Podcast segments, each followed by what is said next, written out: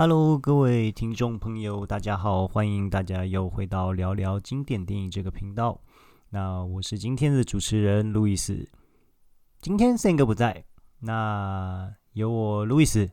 不才小鲁这边为各位广大的听友来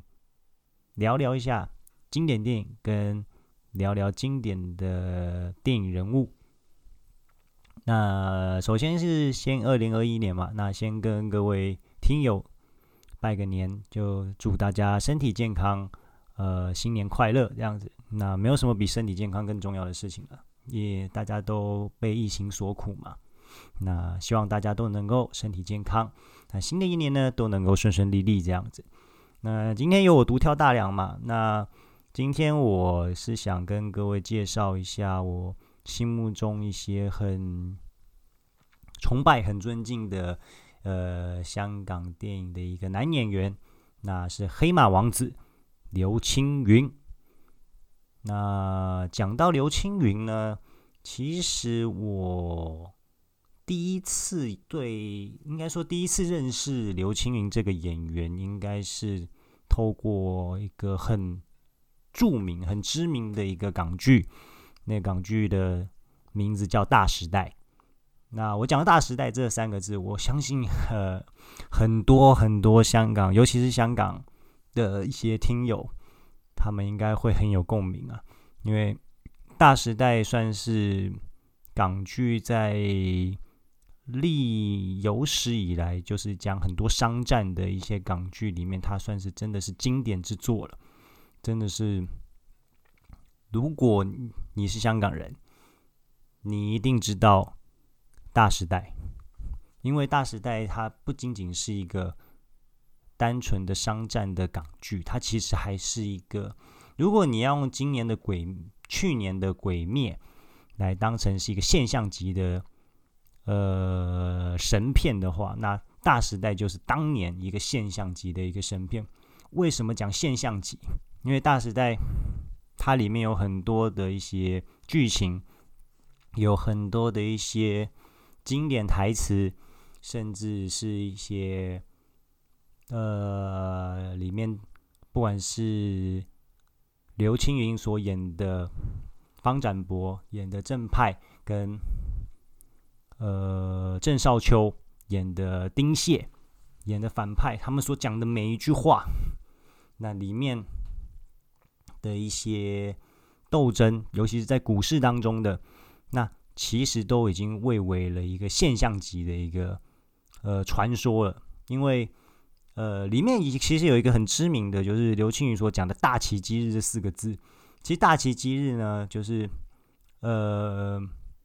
当呃，我记得应该是《大时代》的最后一集。那那时候应该是说，因为要战争。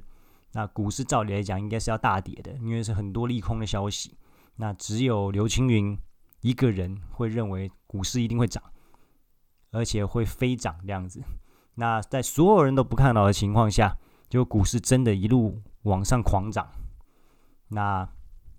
刘青云所讲的这个“大奇迹这”四个字，现在也被香港人引用在，比如说股市在所有人都不看好的情况下逆势上扬。那他们也会把这样子现象叫做大奇迹，其实就是，呃，其实这个典故就是来自于呃港剧《大时代》这样子。那包括还有就是里面的《大时代》里面的反派就是郑少秋演的丁蟹，因为丁蟹是一个很喜欢买股市跌的人，所以当天如果有股市下跌，跌得很惨的那种情况的话，那可能就会。被股民笑成笑说是一个叫做“丁蟹效应”，所以它其实是一个非常具现象级的一个呃港剧啦。因为如果说你有流星雨的话，其实他们很可能就会变成是当年的一个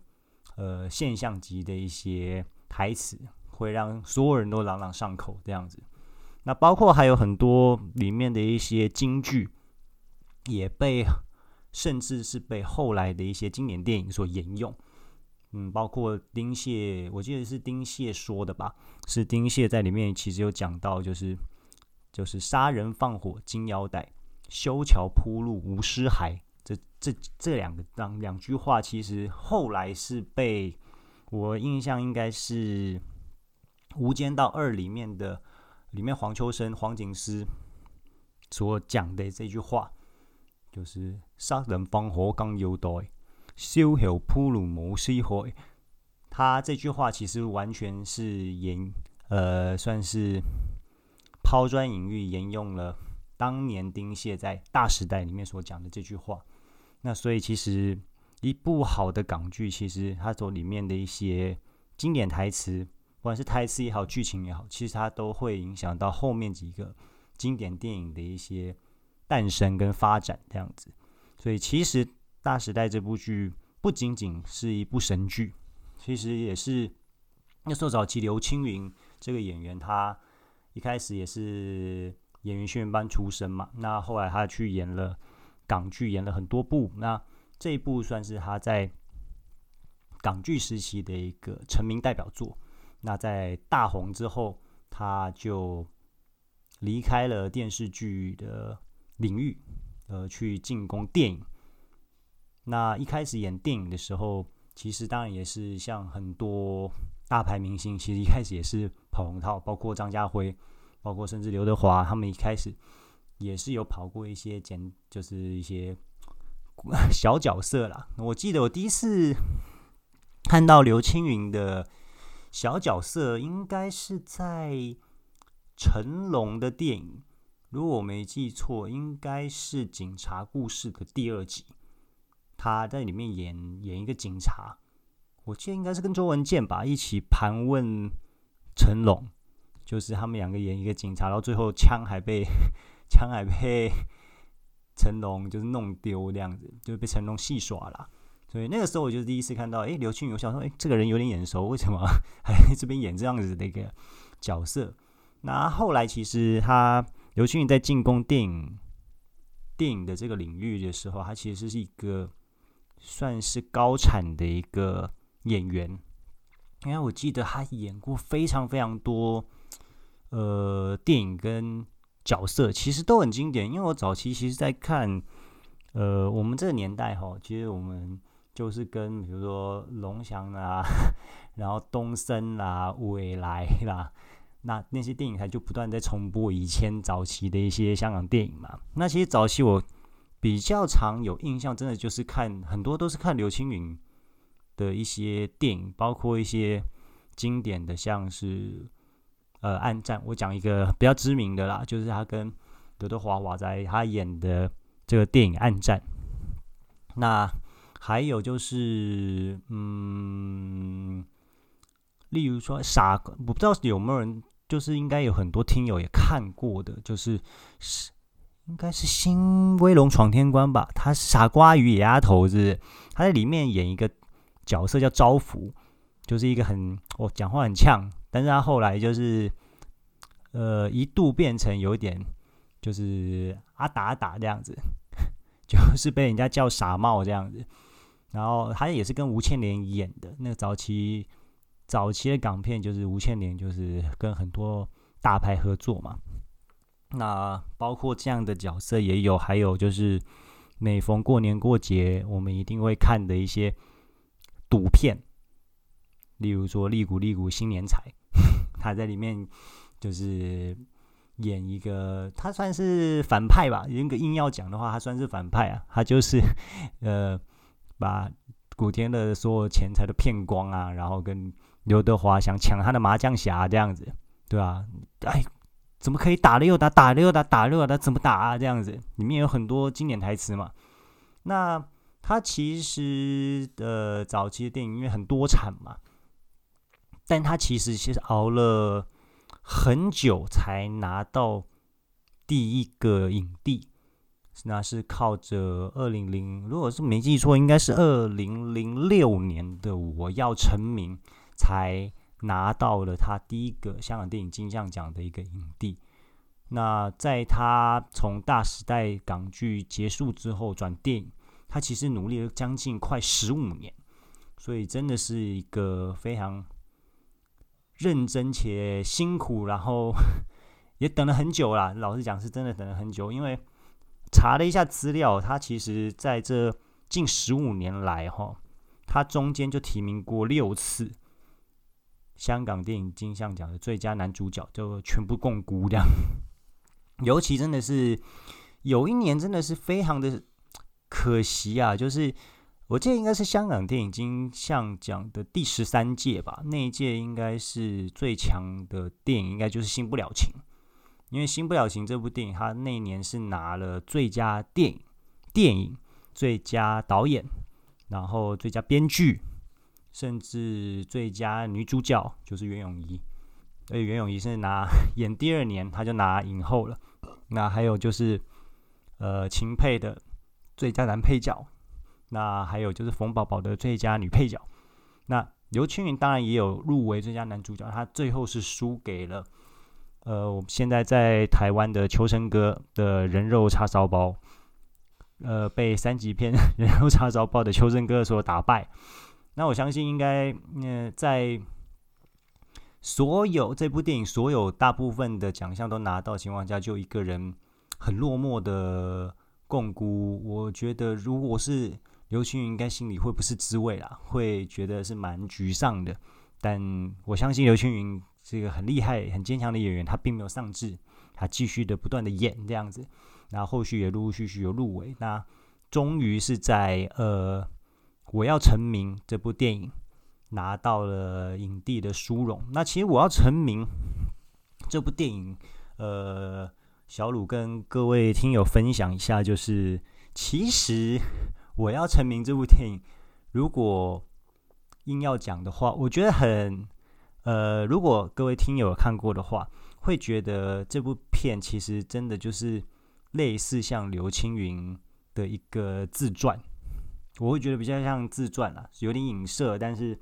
就会觉得，哎，这部电影真的是完全为了刘青云量身定做而拍摄的。这部片跟各位听友介绍一下，他其实，呃，刘青云在这部《我要成名》这部电影里面，他其实也是演一个，呃，演了很久，然后，呃，不起，没有什么的，没有什么起色，那。很努力，但是又不知道该怎么郁郁不得志的一个演员，其实跟他的现实生活其实有一些些雷同的。那女主角霍思燕是从大陆内呃，他们里面叫内地啊，来香港寻求机会的一个呃女演员。那一开始是算是刘青云教导她怎么去演戏，那她后来也成了刘青云的徒弟。那当然也产生了一些师徒，甚至是男女的一些情愫这样子。那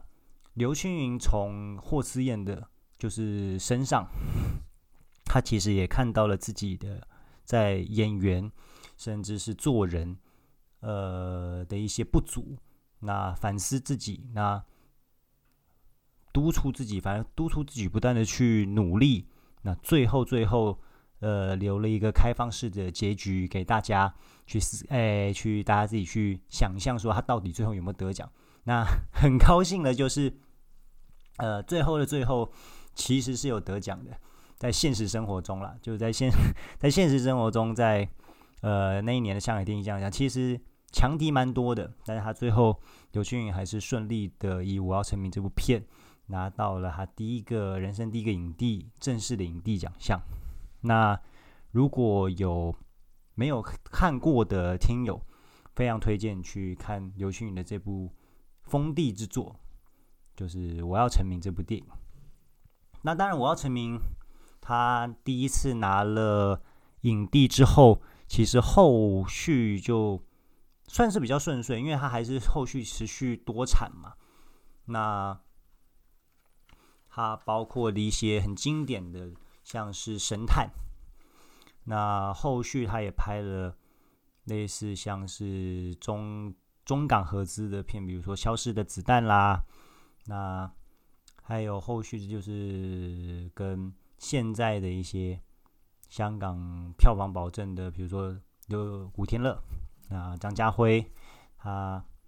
拍了一些，还有吴彦祖，他们拍了比如说《窃听风云》的一二三集，那。他后刘青云后来也凭着窃听风云三》里面的角色金强也拿到了他第二个，应该是第二个影帝这样子。那包括还有后面的一些，包括《夺命金》这部电影，《夺命金》也是让他拿到了，应该是金马奖的影帝。对，那后续的一些，比如说也是票房跟口碑都非常卖座的，包括《扫毒》也好，那包括《围城》也好，那包括之之后可能。就是预计已经应该已经在上的，就是《拆弹专家二》跟刘德华华仔的久违从暗战之后的第二次正式的一个合作的一个片。那讲到他跟华仔合作，那你不得不去谈到早期非常经典的这部《暗战》这部电影。那《暗战》其实是刘青云跟刘德华。那还有就是，当然是杜琪峰的一个，算是当年的一个算警匪片的神作了。我也是觉得这部片是蛮厉害的，非常推荐给各位听友去看这部片。如果没有有没有看过的，因为这部片台湾应该是翻《谈判专家》吧？那因为为什么叫谈判专家？因为刘青云在里面演的就是谈判专家。但这部片最后拿奖的是刘德华啦，刘德华靠这部片拿拿了第一个影帝，这样。那。呃，为什么讲说它是一个蛮特别的警匪片的原因，是因为呃，《暗战》是杜琪峰导的。那杜琪峰杜导导的都是他自己的一个特色。那这部片，尤其是以警匪片来讲，我觉得它是一个非常以斗智斗力为主轴，那是算是警匪片。它它虽然是警匪片，应该算是有一些动作，它其实它的文戏是比武戏还要多很多的。那在里面，呃，刘德华是演一个癌末的病人，他为了要帮他爸爸报仇，那就是去跟呃李子雄，就是他里面的一个演一个黑帮老大，应该是黑帮老大吧，然后光头佬，然后去呃偷项链，然后去算是去类似牵他吧，那。刘青云在里面演的就是一个谈判专家，他是一位叫做何尚生的谈判专家，以前是飞虎队，那因为跟上司黄启发不和，哇黄启发不和，所以他算是被贬嘛，算是被贬到了一个就是警察什么部门他都待过，然后他又很有能力，只是他不太跟不太会跟上司相处这样。那刘德华选中了他，让他陪他玩一个七十二小时的游戏。那最后也刘德华，但最后其实《暗战》这部片最后是刘算是刘德华赢了，因为呃，他们里面有一些很经典的台词，就是呃，把你送到警局就是我赢。那最后最最后的最后，刘青云也没有办法把刘德华送到警局。那最后刘德华应该也是过世了，但他最后把从坏人那边偷来的项链换成钱，项链送给了女孩。哦，那时候蒙嘉慧女主角了，那时候蒙嘉慧好漂亮。那项链送给了那个女孩，然后钱呢帮何尚生去做善事。那暗战其实有两集啊，第二集也是刘青云演同样的一个角色，演何尚生。那后来是变得跟郑伊健演了第二部，那我自己是认为说，如果各位呃听友要看的话，是比较推荐第一集啊，因为第一集真的是经典中的经典，里面有很多的一些斗志跟一些我觉得拍拍的一个节奏感非常的好，那样那非常推荐给各位听友这部电影，就是刘青云跟刘德华的《暗战》。那当然也是因为，呃，最近刘德华跟刘青云又要合作的一个新片嘛，呃，《拆弹专家二》要应该已经上映了啦。那听说是非常的紧凑，卡司也非常的呃大，然后拍的也是非常的，听说剧情是不断的翻转、翻转再翻转，那因为其实《才女人家》也是有两集，但是呃，其实如果没有看过第一集的没有关系，因为第一集跟第二集本身并没有任何关系。人虽然说瓦宅都会演，但是其实没有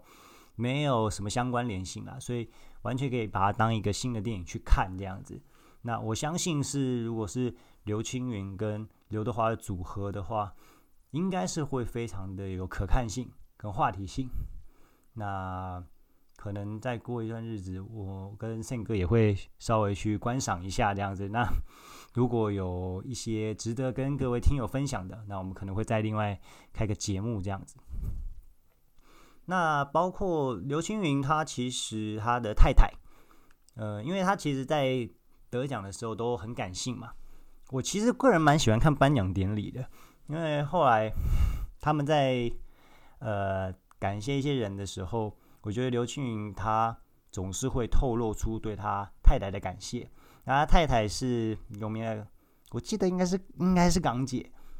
如果不是的话，请不好意思，我在我在做后面的修正。郭蔼明应该是港姐嘛？那。其实刘青云跟他太太的相识还蛮有趣的，因为他们最早最早其实应该是在大时代就认识，就是我刚刚所介绍的那个档剧。那其实郭蔼明是两大女主角的其中之一。那这非常有趣哦，两大女主角分别是周慧敏跟郭蔼明。那这两个人刚好都喜欢刘青云。那最后的最后，在大时代里面的结局是。呃，刘青云跟周慧敏在一起，那郭蔼明没有。但是现实生活中，刘青云跟郭蔼明结婚了。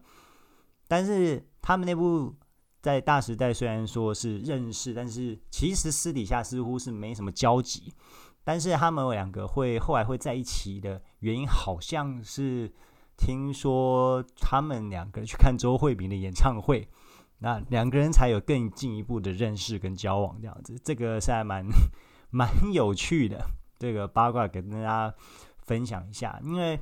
呃，每次看一些颁奖典礼，尤其是刘青云在在带致辞感谢太太的时候，因为听说郭蔼明是一个非常非常聪明，他的学位也很高。听说他一度可以进 NASA 吧，但他没有去。那后来息影之后，也都是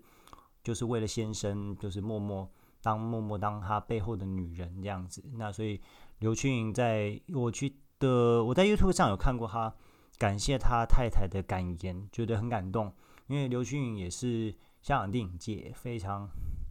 知名，就是跟梁家辉一样，他就是一个非常爱太太跟尊重太太的一个很好的一个艺人的典范啦，没有什么绯闻，那非常的爱妻。那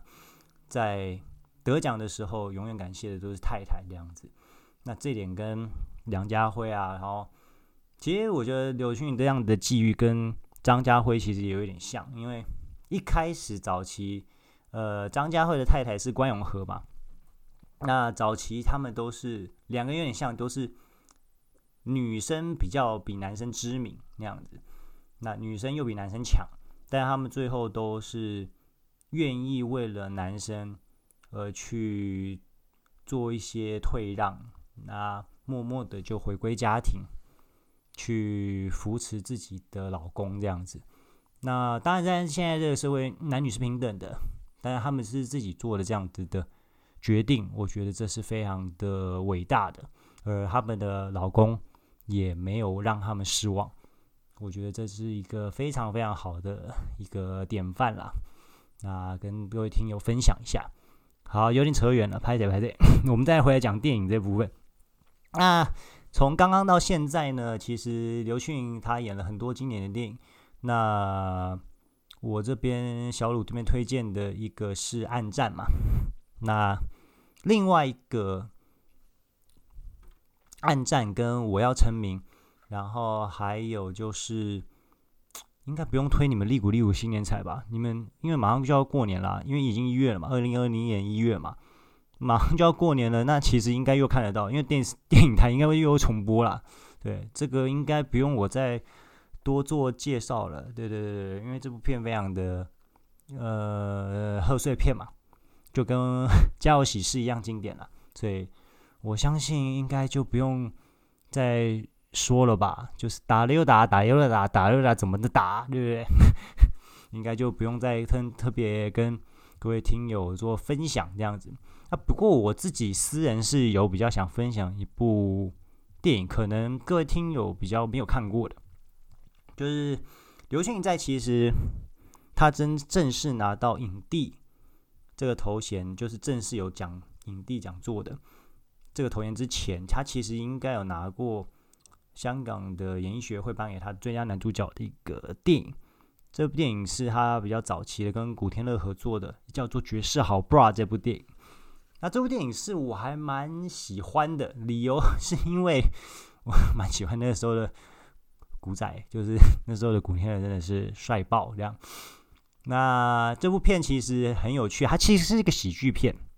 它后来也出了很多爵士系列了。那这个很有趣，就是爵士好 bra、爵士好 B 跟 爵士好兵三部片，呃，共同点都是都有刘青云这样。那《爵士好 bra》这部片呢，它是讲，呃，我记得是应该是古天乐跟刘青云两个都是男性，那他们被应聘进了一个女性的胸罩公司，那他们原本都对女性不是那么的尊重，也不是那么的了解，但是他们透过，因为你要去从完全不懂女性用品。你要去了解，你要去知道怎么去卖胸罩 这件事情，也从胸罩这边学到了如何去呃尊重女性，那也找到各自找到了彼此的真爱啦。那起步这部片，它虽然说是喜剧片，其实呃也富含了一些呃道理跟一些想可以发人深省的一些东西在里面。那当然，卡司也不错啊，因为就比如青云嘛，古天乐嘛，然后还有女主角应该是呃刘嘉玲，还有当时的梁咏琪，当然还有，因为是它其实是讲胸罩嘛，当然里面当然是不乏养眼镜头啦，所以呃小鲁这边也推荐《绝世好 bra》这个喜剧片给各位听友。那如果各位有兴趣的话，真的可以去看一下。其实这部片蛮不错的，嗯，这也是刘青云早期第一，算是第一个的 title 吧。虽然说不是讲座，但是他是第一个拿到。如果没有维基没错的话，就是他是第一个拿到最佳男主角这个头衔的。呃，这部片《绝世好 bra》，那推荐给各位听友。那。还有哪一部的话？因为其实我跟宪哥之前都有介绍，陆续介绍一些，包括像是《围城》啦、《扫毒》啦，其实都是一些最近票房口碑近年来啦，就是比较近的电影，就是是非常有群影叫叫座的。当然没有影帝，但是实际上都是叫好叫座的一些电影。那《窃听风云》一二三呢？其实它就算窃听系列嘛。嗯，所以并没有。如果有各位有看过，当然《窃听》系列很好看啦，因为《窃听》系列就是刘青云、古天乐跟吴彦祖这三个铁三角的一个组合这样子。那其实刘青云在香港电影界其实也已经算是老戏骨的存在了啦。那呃，慧眼已经是毋庸置疑。那现在近年来，他当然产量也是还是持续的有在。当然不像刘 不像古天乐跟张家辉这么多，但是他演的片基本上还是票房保证的，因为他其实真的是一个很多变，呃，什么角色都几乎都能驾驭的一个演员。那今天很高兴能够去跟各位听友分享这样子一个厉害的演员，当然还有一个美丽的太太这样子。那今天介绍给各位的几部电影。再跟大家重复一次，一个是《暗战》，那当然是还有另外一个是他的称帝之作《我要成名》，那还有就是《绝世好 bra》，那当然也不要忘记，就是新的一年啊，他们个他跟刘青云跟瓦仔的主演的一个《拆弹专家二》，相信应该是一个票房跟口碑也可以兼具的一个好作品。那